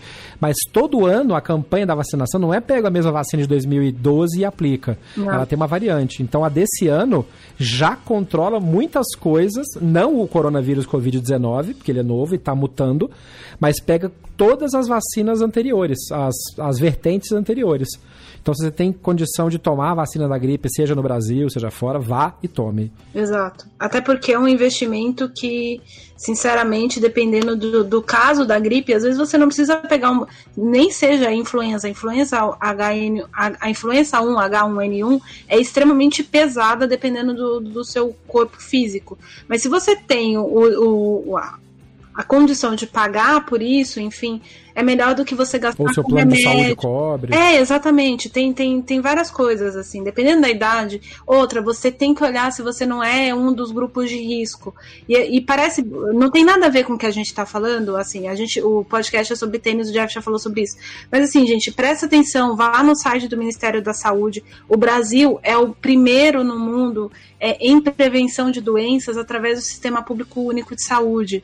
Então verifica, pega a sua pega aquela carteira carteirinha que você usou quando você tinha 15 anos para tomar a bendita da vacina dos 15 anos e não sabe mais para que, que você tem aquilo, vai lá, verifica se você não tá, não tá te devendo uma vacina ou outra. Eu vou falar para vocês, eu sou extremamente neurótica com essas coisas de vacina e há, pouco depois da questão da, da, da que eu tive a gripe a gripe, a, a gripe suína, né, H1N1, no ano seguinte eu fui me vacinar da vacina da gripe, Fui no posto porque eu era paciente recorrente, então eu tinha que tomar a vacina. Naquele ano eu tinha o direito. E aí a menina olhando a minha carteirinha tava faltando uma vacina contra, sei lá, tétano, alguma coisa assim que eu devia ter tomado junto com a vacina de 15 anos e que não me deram, ou se me deram, não anotaram. Uhum. ela falou para mim: se te deram e não anotaram, fica tranquilo que você não vai morrer, a gente vai te dar vacina. É. Então eu, com 20 e tantos anos nas costas, tava tomando uma vacina que eu tinha que ter tomado com 15. E não foi por falta da minha mãe me levar lá, entendeu? E se você não tem a sua carteira de vacinação, que é o meu caso, eu mudei de cidade várias vezes, morei fora do país, minha carteira de vacinação de quando eu era criança já se perdeu, eu já não sou criança, tem um tempinho. Então, há uns seis anos eu fui tomar a vacina de febre amarela, porque eu precisava viajar para o exterior. E aí fizeram uma nova carteira de vacinação e pela minha idade já falaram, ó, toma essa, toma essa, toma essa, nesses intervalos tal, tal, tal, porque não vai te fazer mal, como a Nani falou, você não vai morrer se tomar de novo, porque você tomou lá quando tinha 15 anos, agora você tem 236. É, então vá ao posto de saúde e para quem mora no Brasil e, e, e, de novo, a gente vai acabar provocando comichões em algumas pessoas. O Sistema Único de Saúde brasileiro é sensacional. Use. Você tem Sim. direito. Você paga por isso. Eu queria contar isso aí pra você. Você paga. Mesmo é. você que e é tem. É bom. e é bom. É bom. É, é bom. É bom, uh, em vários lugares é excelente, em alguns lugares já tem falta de médico, uhum. enfim. É, ele funciona, Uh, e aí a gente pode fazer, a gente pode até chamar um podcast que fale da área da saúde pra gente bater um papo sobre isso, Boa. porque a minha irmã é da área da saúde. A minha irmã é da área da saúde. Então, é, é o tipo de coisa que mesmo você que tem o um convênio, é óbvio, se você paga o seu convênio, sua empresa paga o seu convênio, faça uso, inclusive para não lotar o posto de saúde Sim. se você já tem o recurso. Mas a questão das vacinas, a questão da prevenção, por exemplo, se você mora em São Paulo, não tem pré-natal mais perfeito do que o feito pelo programa Mãe Paulistana. Uhum. Tem gente que sai do interior do Brasil para ter filho em São Paulo, porque o sistema criado inclusive por uma administração de um prefeito que é bastante questionável, que foi o Kassab, que é o Mãe Paulistana, é o mais efetivo do mundo em questão de mortandade de criança, mortandade de crianças natimortas, é, a questão da, da saúde das grávidas, há uma questão de controle, por exemplo, de grávidas acima dos 30 anos que tem, normalmente correm ter, podem ter problema de eclâmpsia. É um dos, dos níveis mais baixos do mundo é. de eclâmpsia durante o parto. Então, assim, vamos usar as coisas que tem. Tem muita coisa boa tem. no Brasil. Então, você, você, você tá ouvindo a gente, abriu o player para ouvir sobre tênis. Se essa informação não lhe parece útil, presta atenção que às vezes ela é útil para tua vizinha. É. Ela é útil para teu amigo, ela é útil para o teu pai, ela é útil para tua namorada, para alguém. Seja um agente de mudança. Exato. E no link deste episódio, no post desse episódio, eu coloquei um link para o site do, do SUS e também para o Ministério da Saúde com relação às orientações sobre prevenção do coronavírus. Vamos falar de tênis? Vamos. O Brasil renasceu, Ariane Ferreira? Mesmo perdendo de 3 a 1 Então, eu acho que renascer é uma palavra. Uma É, palavra forte. Eu usei de acho- propósito. eu acho que foi parido a forceps. Né? Mas há esperança. Eu, disso eu não tenho dúvida. Nisso eu acho que foi uma das poucas coisas que eu concordei com o Rafael Westrup desde que ele assumiu o CBT. Foi uma das poucas coisas que eu concordei com o Rafael. É, realmente, primeiro porque a gente tem um time jovem, o time é jovem, então ah, mesmo o Thiago Monteiro, que já participou de várias eliminatórias e tudo mais, o Thiago tem 25, 26 anos, alguma coisa assim, o Thiago é um jogador jovem. Ele é de 94. É, então ele tem 26 anos. Ele vai fazer 26 anos, acho. Acho que o aniversário do É, Thiago é no fim 31 do de ano. maio. É, então. 31 é, de maio. 31 de maio, muito bem. É, o, o Thiago vai fazer 26 anos, mas enfim, o Thiago é um jogador que tem essa experiência de ter entrado em outros confrontos, ter jogado com jogadores mais experientes, ou, ou ter sido o número 2. Mas, por exemplo, o Thiago foi número 1 um do Brasil no momento em que o Brasil estava oscilando muito e sem o Belucci, precisando do Belucci para jogar. E o Thiago assumiu a bronca sozinho. Então teve muitos momentos em que o Thiago acabou sendo injustiçado pelas, pelas circunstâncias. Não é nem por ele, pela condição. E isso não tem nada a ver com a questão da gente questionar a forma como o Thiago se porta em quadra. Tem Sim. a ver com as circunstâncias mesmo. É, ah, o Felipe Merigene se apresentou super bem do lado do, do Marcelo. Que surpresa boa ver a dupla de Demolineiro e Meligene Alves, cara. Que, que e foi- muito bacana, porque assim, por que, que o Bruno e o Marcelo não foram jogar? Porque eles, eles preferiram optar por uma preparação mais específica para os torneios de Indian Wells e Miami e para a Olimpíada, que eles vão representar o Brasil. E eu vi muita gente comentando na- na- nas redes sobre, pô, na hora do, do osso e tal, os caras largaram. Mas eu acho que não, foi um momento importantíssimo de crescimento. E a gente comentou isso na edição passada, quando a gente comentou a, a convocação brasileira, que era uma chance de começar uma reconstrução. Por isso que eu perguntei se o Brasil renasceu, começar um processo de renovação. Não tira os méritos do Bruno e do Marcelo, mas é importante ter, não dá pra viver só dos medalhões do passado. E de novo, eu vou falar uma coisa que a Nani até comentou que eu faço muito, que é relacionar com o futebol. O Atlético Mineiro sofre até hoje por viver à sombra da geração que ganhou a Libertadores em 2013. Nós estamos em 2020, não dá. E o goleiro o mesmo, por exemplo. O zagueiro era um, era o mesmo. Não dá, tem que ter renovação. O tênis não pode ficar colhendo e explorando só os jogadores que, que já estão aí há muito tempo. Então, a- o desempenho. A gente já fala do Demolineiro há muito tempo com parceiros diferentes.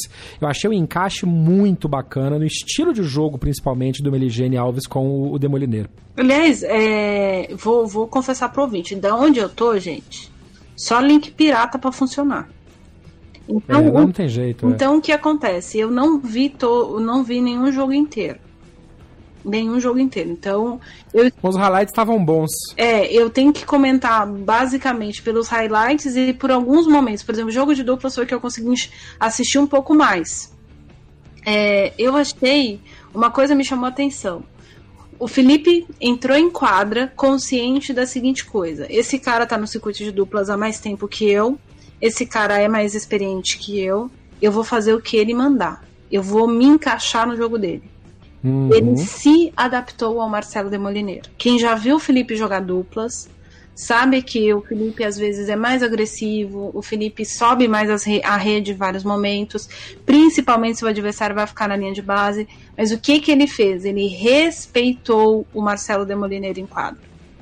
E isso E aí eu acho que tem dedo do Jaime. eu ia falar isso exatamente agora. Eu falei, gente, isso tem nome e sobrenome, Jaime Onsins. É, Tanto que assim, ah, e por que, que eu tô. Eu tenho certeza que é o Jaime. Ah, quem assistiu o Brasil Open, acho que de 2015, viu que o Gastão Elias jogou com o João Souza, né? Porque eles são uma a dupla da, da, da equipe portuguesa e tudo mais.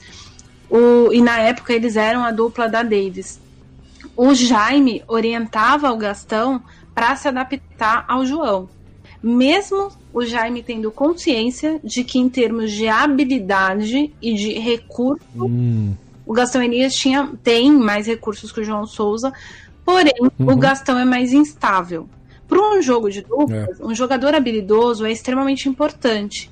Mas dependendo do adversário, você precisa do jogador estável. Então, teve jogo dessa campanha do Gastão, que o Gastão se adaptou ao João, e teve jogos em que, em alguns momentos, parecia que o Jaime soltava a corda e o Gastão se soltava mais e, e, era nítido a questão do, do, do Jaime, o, o Gastão olhava para o Jaime, e isso acontecia muito com o Felipe também. Às vezes, no meio do ponto, uhum. você olhava, o Felipe olhava na direção do Banco do Brasil. Acho que era para é. saber, inclusive para ter certeza de que estava fazendo a coisa certa. É diferente, por exemplo, da dupla da Argentina, o, apesar de ter perdido, no caso do Gonzalez e do Horácio Zebajos, eles não precisavam da aprovação do Gaudio. Né? São jogadores Sim. que se conhecem, eles não, eles não tinham uma orientação, porque nesse caso eram os dois duplistas, os principais duplistas do país, e, e enfim, eles saberiam. É uma coisa, por exemplo. É, é que seria, seria, equival, seria equivalente a ter o Bruno e o Marcelo. Não precisariam olhar para o Jaime toda hora, porque eles se conhecem.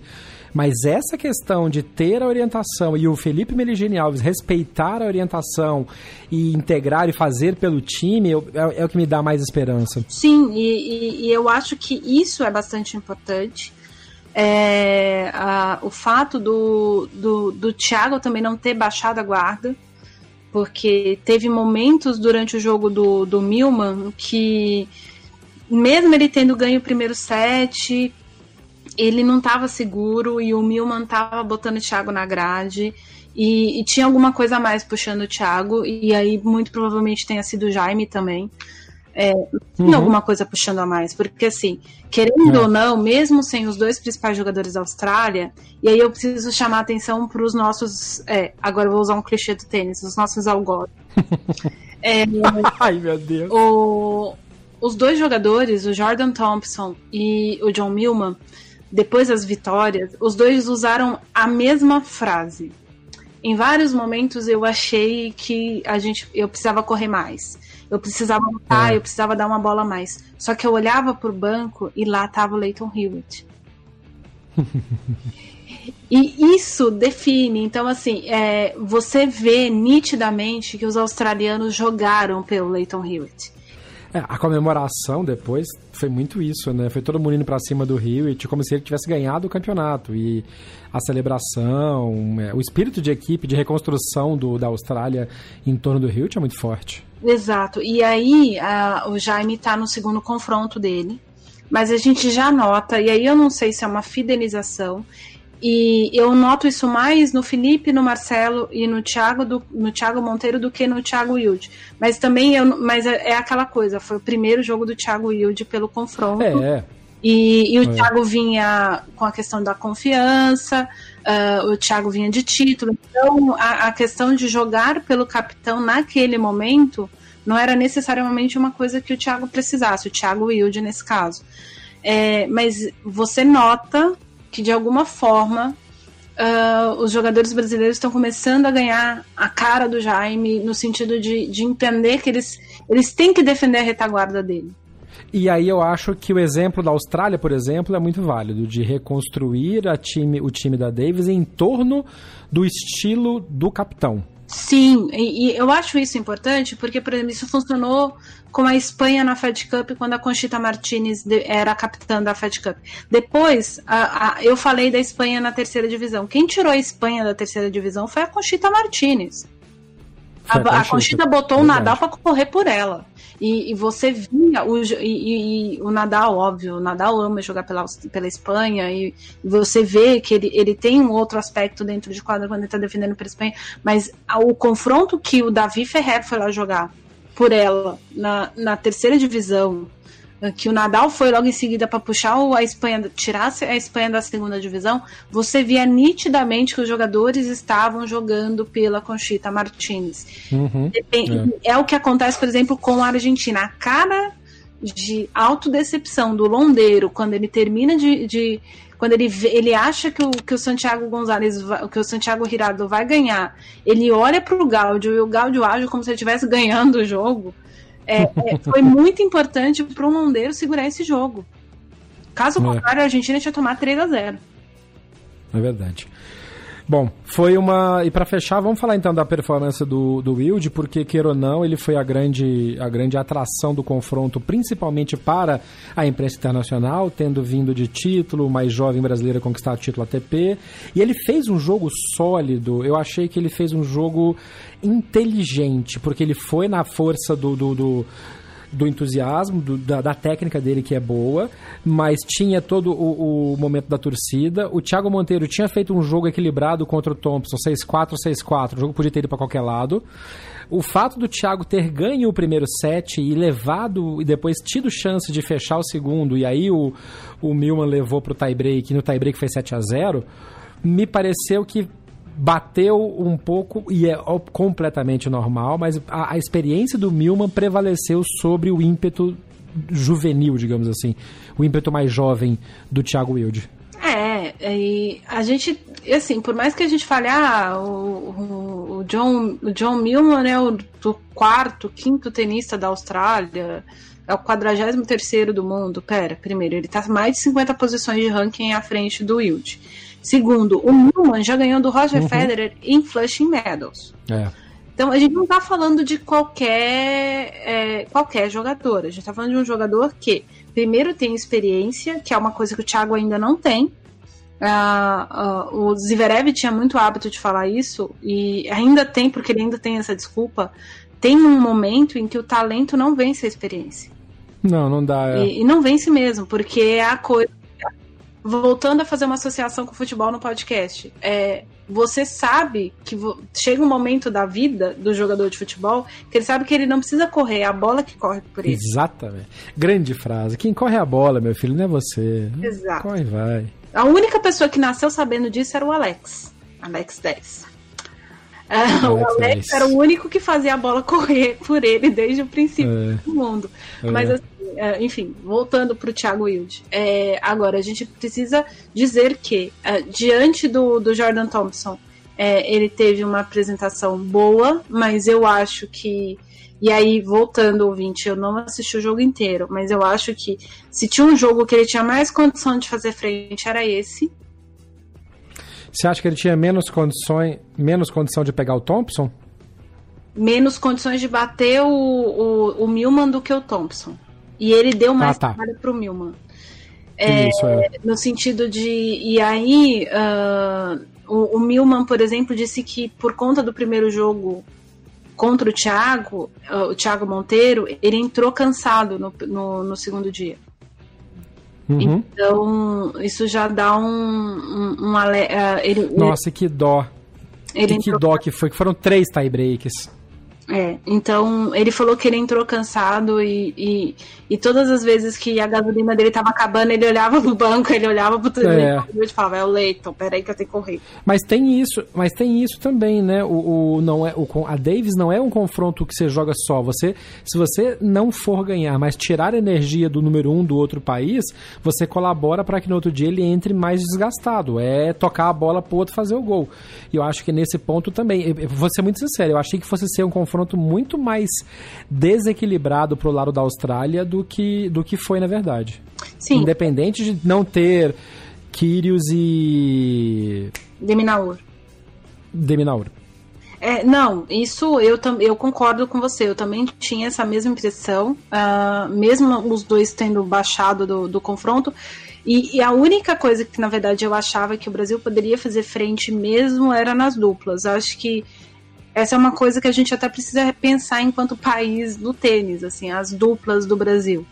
É, e, e, inclusive verificar a questão de apoio para jogadores de duplas, é, porque a gente tem jogadores muito bons, por exemplo, Fabrício Neis nunca jogou pela Copa Davis o Brasil, mas o, o Neis é um, é um, um, jogador que ele não escalona níveis ATP, primeiro porque ele tem que ficar, ele não tem patrocínio, então ele fica jogando torneios da América do Sul, então ele joga com jogadores uhum. da América do Sul, nem todo, a maioria está jogando chave de Challenger uh, em duplas para pegar ritmo, não é necessariamente, a, agora é o caso do Neis, o Neis está mais dedicado a duplas, mas se ele se dedicar mesmo, de verdade, como o, o Romboli, por exemplo, tem feito, o Romboli está dentro do top 100.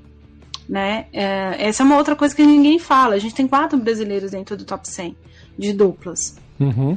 E então tem, tem uma, uma, umas questões técnicas. E aí, no caso, o Neis e o Romulo são mais velhos. E, e, aí eu entendo a opção do Jaime pelo, pelo Felipe, porque daí é um projeto a longo prazo. Isso. O Thiago, o Thiago Wilde, no caso, o Felipe Merigene, uh, trabalhar a questão de, de Rafael Matos, né? Dependendo da situação de ter o Matos para jogar Que duplo. conquistaram, que fizeram mais uma final, ele e o Orlandinho, fizeram mais uma final de Challenger, ficaram com o vice-campeonato, mas são quatro finais de Challenger já que eles fazem juntos. Então é Pois- um talento a ser visto também para uma futura Davis. Exato. O Orlandinho é um jogador que desde o juvenil sempre se jogou bem dupla, né? Ele e o Zorman ganharam até Grand Slam ah, nas, individual, nas duplas e tudo mais. Então, assim, tem todas as questões que, que o Brasil precisa ver. Eu acho que gente- o Brasil deixa a Adelaide com a questão de, obviamente, pode ter um sorteio muito ruim ou muito bom, né? A gente tem que ver exatamente o que vai acontecer. Porém, ah, deixa a Austrália com primeiro, deixa a Austrália melhor preparada para o grupo mundial, as finais. Uhum. O- Eu acho que isso foi muito importante, inclusive para o Hewitt poder usar isso como esse confronto como moeda de troca com o Nick Kyrgios. Tipo, amigo, você não tá afim, meu filho? Olha o que, que esses caras fizeram. Porque e, o, tanto o Monteiro, principalmente o Milman, o Monteiro e o Wilde botaram o Milman na parede Botaram mesmo. botaram o Milman na parede. E o Milman eh, fez um jogaço. Na... Agora, no Australian Open, agora eu já não lembro se era contra o Federer. Foi contra o Federer que o Federer ganhou. Mas o, o Milman não, não baixou a guarda pro Roger Federer. O Milman já bateu o Federer em Flush Meadows. Então, assim, eh, não é qualquer jogador e os meninos puseram pressão. E se você for olhar recurso por recurso, por exemplo, o Milman e o Monteiro, o Milman é um jogador melhor. O Milman saca melhor, o Milman tem um forehand melhor, o backhand dele é melhor. O jogo de perna deles é muito, dele é muito bom. Por exemplo, o jogo de perna deles diante do jogo de perna do Thiago Wilde é infinitamente melhor. Ele usa melhor o espaço entre o T e a linha de base da quadra muito melhor que o Thiago Wilde. Aí é óbvio, ele é mais velho que o Thiago. Tem Sim. todas essas é questões. coisa de, coisa de fazer a bola correr, né? Ele Exato. sabe aonde vai. Então, assim, ah, pontos por pontos, num- numa balança, o Milman é melhor preparado que os dois brasileiros que foram, e mesmo assim, o Milman teve que olhar para o banco para poder ganhar os jogos. Né? Então, significa que, primeiro, a gente tem ah, um bom time. E, a Austra... e o Leighton Hewitt ganhou uma arma gigantesca para poder montar um time muito bom para os confrontos de Madrid. Ah, o Brasil, que é o que importa. Eu acho que a gente sai com saldo positivo, apesar da derrota. O Brasil ganha confiança. Se esse time voltar a ser escalado assim, seria inclusive melhor para a gente. Então, o Brasil em setembro, já, já é pós-Olimpíada, pós um monte de coisa. Ah, o Brasil vai jogar o- os qualificatórios dos playoffs, né? Quem vencer vai para o playoff, volta a jogar os qualis do, do, do grupo mundial, né? Que é as, são as finais agora, o, o nome certo são as finais, que é a fase de Madrid. E, e quem perder cai para a segunda divisão, que é o grupo mundial 1. Ah, então, o e Brasil, aí o tem. Brasil, o Brasil, como tá vindo do Qualify, ele tem o, o- teoricamente o mando de campo, vai. Mas não, não, é sorteio. É verdade, é sorteio. Não, o Depende Brasil de não quem um pegar. de Ele campo, entra no o pote Brasil 1, na entra. verdade. É no pote 1, que é, teoricamente ele é cabeça de chave no, nos duelos. Mas, enfim, e aí no caso do Brasil, quem que pode ser adversário do Brasil, Ariane Ferreira? Ucrânia, Paquistão, Uhum. Bolívia. Paquistão não, né? Porque o Paquistão e a Eslovênia estão jogando. Não, É. eu dando a vitória. Paquistão. a louca. Ucrânia, Bolívia, Turquia, Bósnia, Finlândia, Líbano, Nova Zelândia, Eita. Peru, Noruega, Portugal e a Romênia. É. Enquanto equipe, melhor confronto aqui pra nós, melhor confronto aqui é quem que é, gente? É, eu acho a Bósnia que é, Líbano, por exemplo, que não tem tanta não tem jogadores tão, tão grandes assim. É, o próprio a própria Ucrânia, porque a Ucrânia, enfim, O Gopolov tá, tá no estaleiro faz bastante tempo. Pois é, pois é. São jogadores na média de 160, 200 do mundo, então dá um confronto interessante. Agora, do jeito que o Brasil é, é capaz da gente pegar logo Portugal pela frente, né? Imagina, o Brasil é azarado, Portugal é azarado, vai dar, vai dar, vai dar, vai dar chabu. Vai dar empate. vai dar empate. Todo mundo, ah, não vamos jogar mais e tal. O Brasil tem, eu acho que seria legal a gente pegar Israel, porque o Dudicella não tá jogando. Aliás, o Dudicella, é. que é que é um trauma específico ah, do Chile, né? Nossa. O pessoal no Chile tá rezando. Não, Tenha qualquer coisa menos, porque o Chile foi desclassificado é. pela Suécia. É, a mulher, coitada, também não tinha muito o Dudicella é traumático para todo mundo que já jogou com ele, porque o bicho chato da porra. Eu lembro de um jogo dele no US Open contra o Feijão. Não, contra o Rogerinho. Meu pai amado, que troço chato. Ele. Ave Maria. Não, e ele. É, teve um ano. Teve um ano que o Belucci pegou o Dudicella sem brincadeira quatro vezes e perdeu as quatro. E era, você olha e fala, mano, por que que você perdeu do, do de Sela Tomás Belucci? Eu acho que nem o Tomás sabe explicar, hum. nem o, o Sela sabe explicar. É, então, não, o Sela ganha, o Sela ganha no mental, ganha no, no, na pelinha de pescoço. O bicho é chato feito a porra, é tá chato, mas enfim, eu não sei, assim, o que é bom pra gente, eu acho o seguinte, seria bom, por exemplo, se o Brasil ganhasse, pegasse Portugal, porque eu não sei qual mando seria, seria aqui em Portugal ou se seria aí no Brasil. Mas seria interessante, é. porque, por exemplo, a comunidade brasileira é relativamente grande aqui.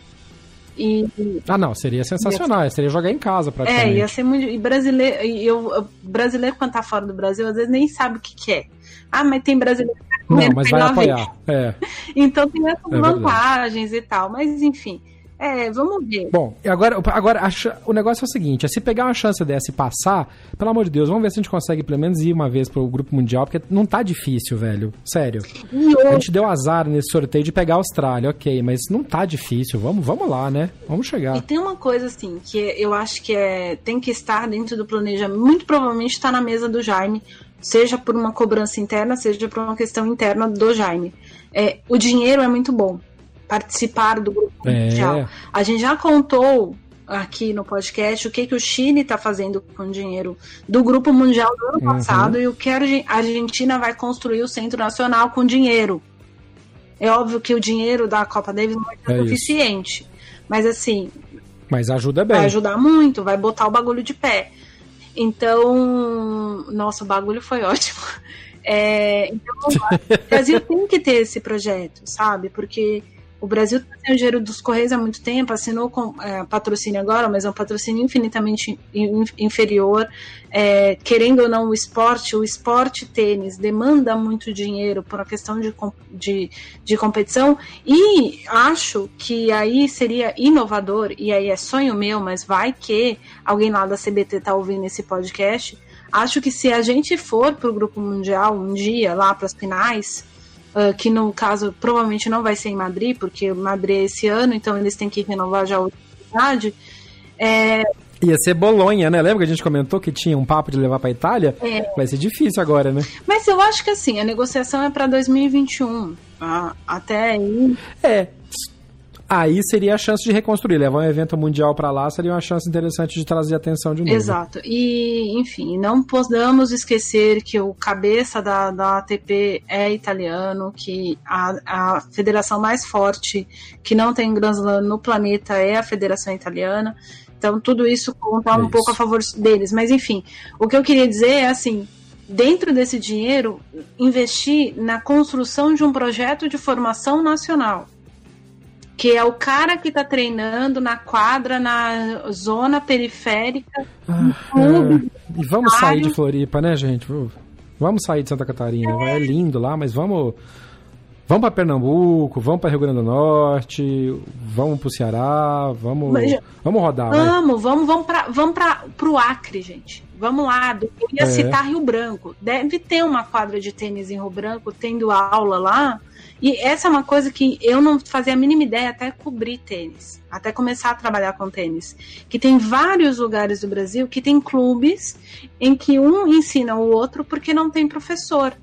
Então o filho aprende com o pai. Isso. Às vezes a pessoa gosta muito de jogar tênis, mas não tem um professor, não tem um instrutor. Aí, e aí a gente vai citar eu vou voltar a citar a Federação Italiana. Se você entra no site da Federação Italiana e procura planos de formação e ensino de tênis para crianças, você coloca a faixa etária no site da FIT e eles te dão um PDF para você baixar. Que é a zona da quadra. Com os clubes. Não, qualquer pessoa, eu posso ir lá e baixar esse trem, que eu já baixei. Ah, como se fosse orientações para você colocar na quadra e fazer o treino adequado para aquela Exato, então tem a faixa. Sensacional. Há, há, há, pouco tempo atrás, até 2014, a gente tinha o torneio de Valência na Espanha, que era da, do Ferreiro e do, do Ferrer eles têm vários esquemas, uh, eles tinham vários esquemas que eles continuam sustentando do, da organização fora do torneio, que era durante o ano. E um dos projetos chamava Street Tennis. Eles fechavam uma rua, zoneavam a rua, e aí crianças que. E eles recebiam crianças e adultos que não tinham contato com tênis, porque a pessoa tinha que chegar lá sem equipamento.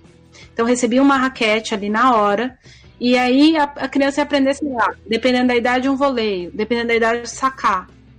E o, o, o, convite era bater bola com o ex-número um do mundo, bater bola com o Davi Ferrer, bater bola com a Conchita Martinez. Boa. Enfim, eles convocavam hum. outros jogadores. Eu vejo muito isso acontecer em eventos no estilo do Roland Garros Amateur Series ou do Roland Garros Junior Wildcard, que é as competições que as federações é, que fizeram acordo com a Federação Francesa de Futebol, de, de futebol, Federação Francesa de Tênis, fazem aqui no Brasil. Então, todas as etapas, tanto do Roland Garros Amateur Series, que é o torneio né, que a gente já comentou aqui para os jogadores de clube e tal, jogar em estrutura de, de um torneio de Grand Slam, que inclusive está com inscrições abertas para a etapa de Belo Horizonte agora. No post desse episódio tem o link para você fazer a inscrição. E nas competições juvenis, que dão vaga para a competição na França, sempre tem clínica, sempre tem, sempre tem é, atividades lúdicas para as crianças, nesse estilo que está falando da, da coisa. Agora, botar isso, disponibilizar isso no site com a dinâmica para que qualquer pessoa possa baixar e fazer sem a ingerência da federação é sensacional. Sim, e é o tipo de coisa que parece que é bobo, mas, por exemplo, o, o... funciona. Né? É só você olhar o top uhum. 100 agora e ver quantos italianos tem. É, e eu descobri isso graças à academia de tênis do Conrado Barazucci, que é agora o atual treinador do Fábio Fonini. Na época ele uh, estava treinando, agora eu não lembro quem, mas era um croata. E eu fui pesquisar e dentro do site tinha estrutura e estava escrito conforme orientações da Federação Internacional Italiana, a Federação de Tênis Italiana. Eu falei, legal, ué, aí legal. cliquei ali e fui descobrindo essas coisas. Tá aí a dica. É, Tá aí a dica. Se, se o, o, o pessoal da, da CBT, eu sei que o Freak ouve às vezes a gente. Quem tiver vendo, disponibilizar isso, fazer um acordo, traduzir isso para o português brasileiro e disponibilizar isso no site e com o apoio das federações regionais é sensacional. É. E assim, se não quiserem um deles, criam de vocês, gente. Vocês têm um monte de profissional bom aí Sim. dentro. É. O, a, a, a, o, o departamento de beach tênis fez alguma coisa parecida. Se você ouvir o nosso episódio sobre beach tennis, que também tem o link nesse episódio, você vai ver que a gente comentando com o pessoal da CBT, inclusive com o NARC, tem essas orientações lá, porque ele, o NARC mesmo comentou que até no Acre, como a Nani citou do Acre, até no Acre tem clube de beach tênis, a galera meio que se autorregulamenta. Então eles colocam para distribuir essas informações para o pessoal começar a entrar numa coisa mais padronizada. Vale a pena. E se você tem alguma experiência desse tipo já na sua região, na sua cidade, manda pra gente pelas redes sociais do programa, é sempre arroba BH na Paralela, no Twitter, no Instagram, no Facebook ou no TikTok, que a gente divulga por aqui com o maior prazer. Ariane Ferreira, quase meia-noite em Portugal. Muito obrigado por mais uma sessão de gravação que vira bate-papo interessante.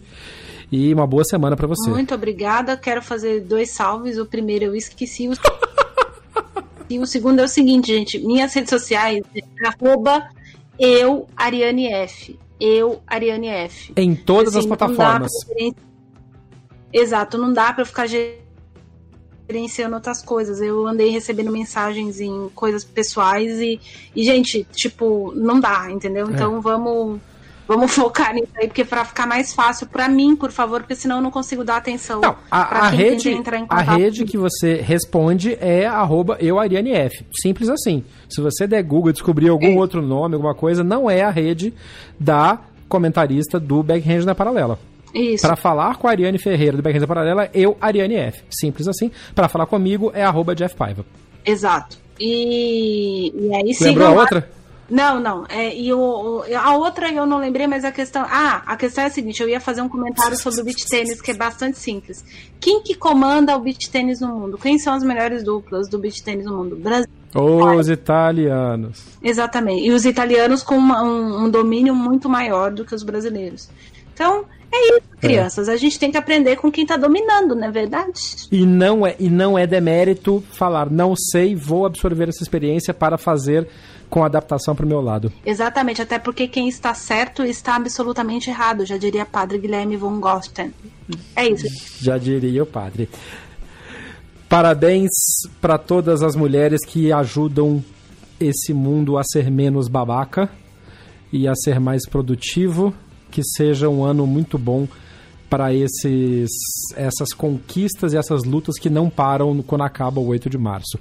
Eu sou Jeff Paiva, este foi o Backhand na Paralela e a última mensagem é respeita as minas. Termina aqui mais uma edição do Backhand na Paralela. Mande seu comentário ou sua sugestão de pauta pelas nossas redes sociais. BH na Paralela, no Twitter, Facebook e Instagram. Até o próximo episódio.